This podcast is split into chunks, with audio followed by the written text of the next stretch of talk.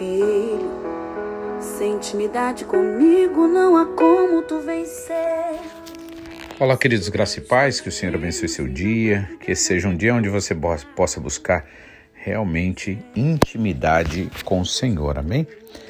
Não só apenas ouvindo, não apenas ouvindo, mas também né, meditando em cada uma das palavras, absorvendo bem os nutrientes espirituais né, da palavra do Senhor. Para quê?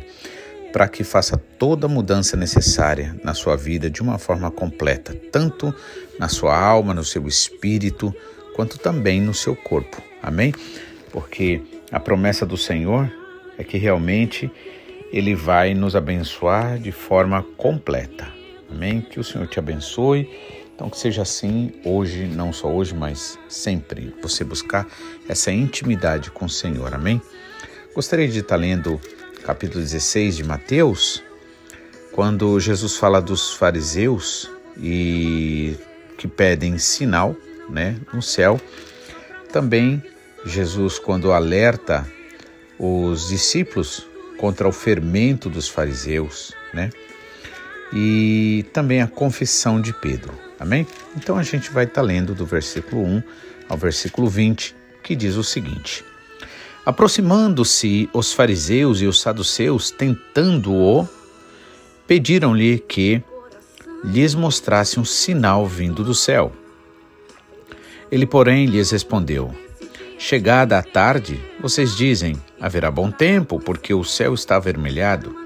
E pela manhã, hoje haverá tempestade, porque o céu está avermelhado em, com um vermelho sombrio. Sabeis, na verdade, discernir o aspecto do céu e não podeis discernir os sinais dos tempos? Uma geração má e adulta pede um sinal, e nenhum sinal lhe será dado senão o de Jonas. E deixando-os, retirou-se.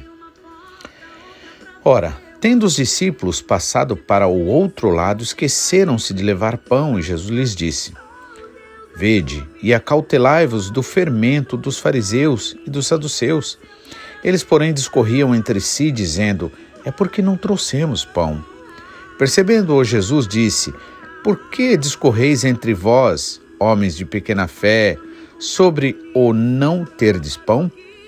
Não compreendeis ainda, nem vos lembrais dos cinco pães para cinco mil homens e de quantos cestos tomastes, nem dos sete pães para os quatro mil homens e de quantos cestos tomastes? Como não compreendeis que não vos falei a respeito de pães? E sim, acautelai-vos do fermento dos fariseus e dos saduceus. Então, Entenderam os discípulos que Jesus não lhes dissera que se acautelassem do fermento de pães naturais, mas da doutrina, do ensinamento dos fariseus e dos saduceus. Indo Jesus para os lados de Cesareia de Filipe, perguntou a seus discípulos: Quem dizes o povo, quem diz o povo ser o filho do homem? E ele lhes respondeu dizendo: Uns dizem que é João Batista, outro que é Elias, né? e outros Jeremias ou ainda é, alguns dos profetas. Então, mas, mas e vós? continuou Jesus.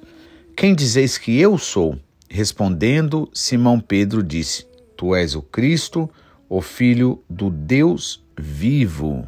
Né? Então Jesus lhe afirmou: Bem-aventurado és, Simão Barjonas, porque não foi a carne nem o sangue que te revelaram, mas o meu Pai que está nos céus. Também eu te digo que tu és Pedro, e sobre esta pedra edificarei a minha igreja, e as portas do inferno não prevalecerão contra ela. Dar-te-ei as chaves do reino dos céus, e o que ligardes na terra será ligado nos céus, e o que ligardes na terra terá sido o que desligardes na terra terá sido desligado nos céus. Então advertiu os discípulos de que a ninguém dissessem ser ele o Cristo. Amém? Vamos orar?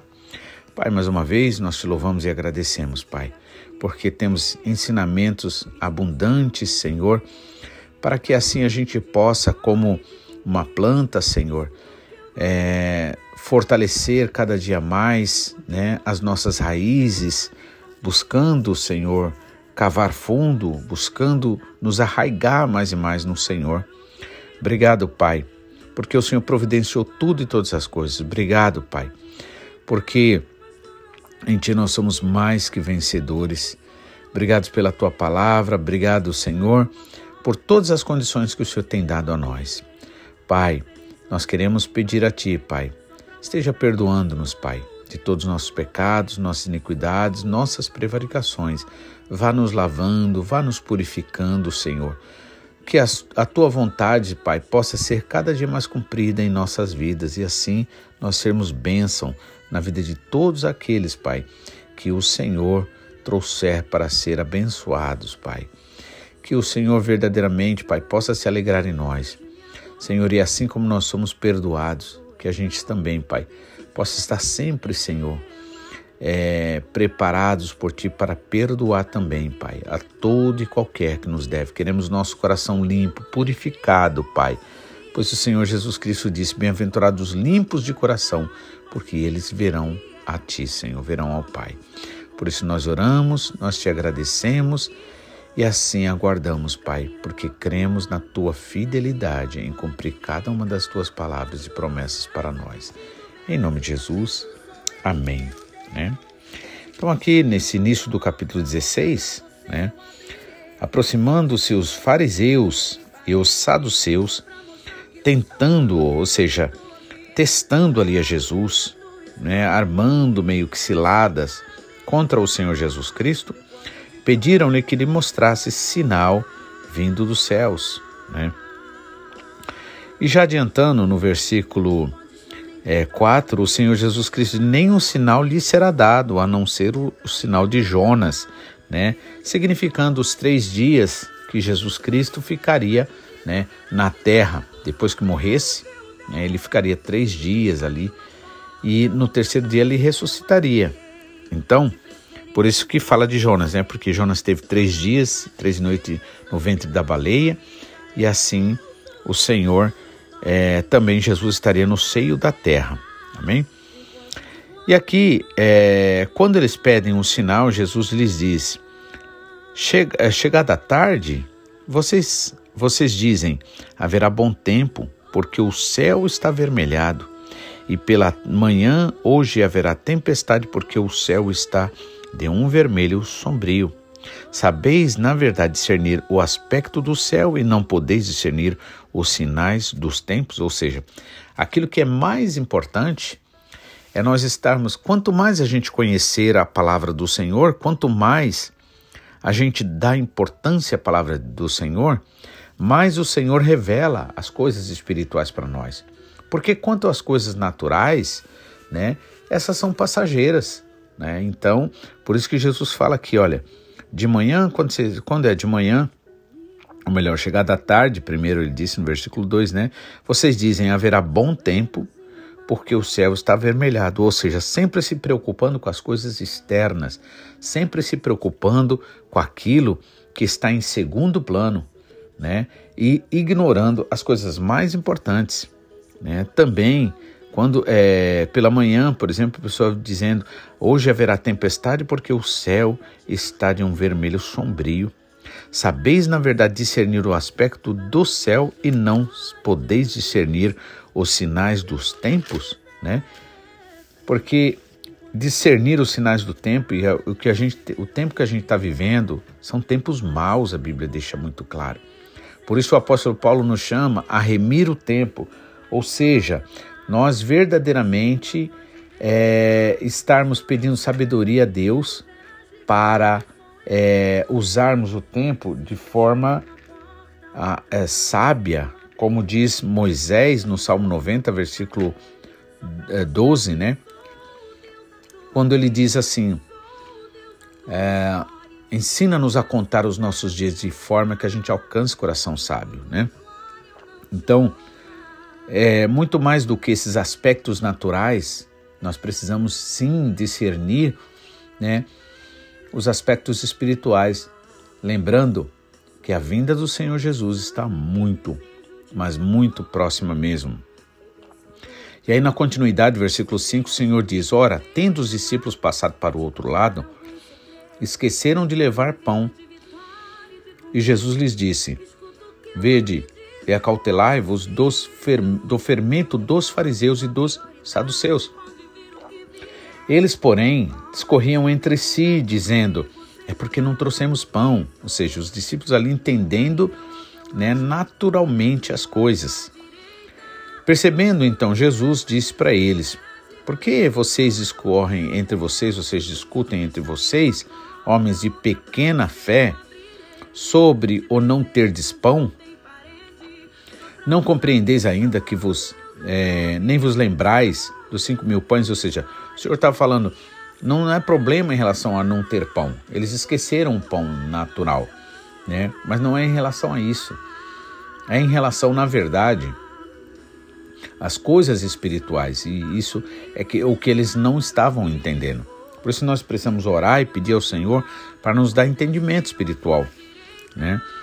E aí Jesus faz lembrar eles, né, das vezes, das duas vezes que ele fez multiplicação dos pães para cinco mil homens, de, dessa última vez para os quatro mil homens. E aí ele diz assim: Como não compreendeis que não vos falei a respeito de pães, né? Ou seja, nós precisamos pedir ao Senhor discernimento espiritual, entendimento espiritual. Porque o objetivo acima em toda a escritura, por exemplo, não é a gente entender as coisas naturalmente, mas sim a gente entender espiritualmente, porque se nós deixarmos de estender, entender espiritualmente, então realmente nós teremos, vamos dizer assim, perdido o nosso tempo e a oportunidade de saber, né, aquilo que é importante, que o Senhor realmente ele quer nos ensinar, né? Então não compreendeis que não vos falei a respeito de pães naturais, no caso, né? E sim acauteláveis dos, do fermento dos fariseus e dos saduceus? Então Jesus não tinha problema com as coisas naturais. Tanto é que ele ensinou, dizendo que o que contaminava o homem não era o que entrava na boca, né? Ou seja, comida natural, mas sim o que saía da, o, o que saía da boca, ou seja, as palavras verbalizadas, que na verdade vinham do coração, né? Então Jesus também deixou claro que a boca fala do que está cheio o coração. Então quando o nosso coração está cheio de alegria, de gratidão ao Senhor, né, é, da palavra do Senhor, a gente com certeza vai falar dessa palavra.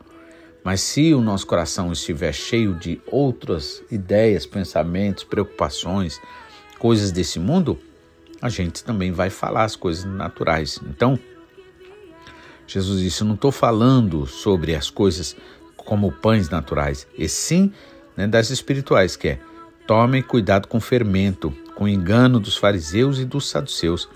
Então os discípulos entenderam que não lhes decidia sobre, é, que se acautelassem do fermento de pães naturais, mas da doutrina, do ensinamento dos fariseus e dos saduceus. Então nós precisamos realmente tomar cuidado né, com os ensinamentos falsos. Nós devemos tomar cuidado com as palavras que muitas vezes têm até palavras chavões do tipo amor, Deus, entre outras coisas, mas que na verdade é, não tem poder para transformar a nossa vida.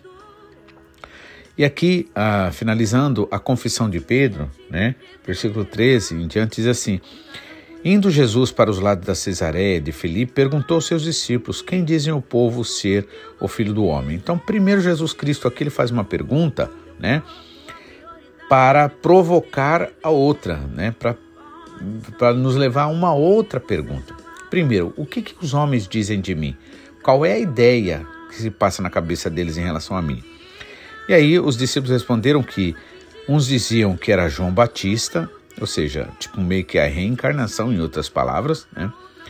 de João Batista, porque João Batista já tinha morrido, outros chama de Elias também, que já tinha morrido naturalmente, e outros ainda Jeremias, né? E é, ou outro algum dos profetas. Mas aí agora vem Jesus e pergunta o que é mais importante. Mais importante não é saber o que os outros estão dizendo sobre Jesus, mas sim o que você diz sobre Jesus. Qual é a tua fé? E ele diz, então, versículo 15: Mas vós, continuou ele, quem dizeis que eu sou? Mais importante que era isso, né?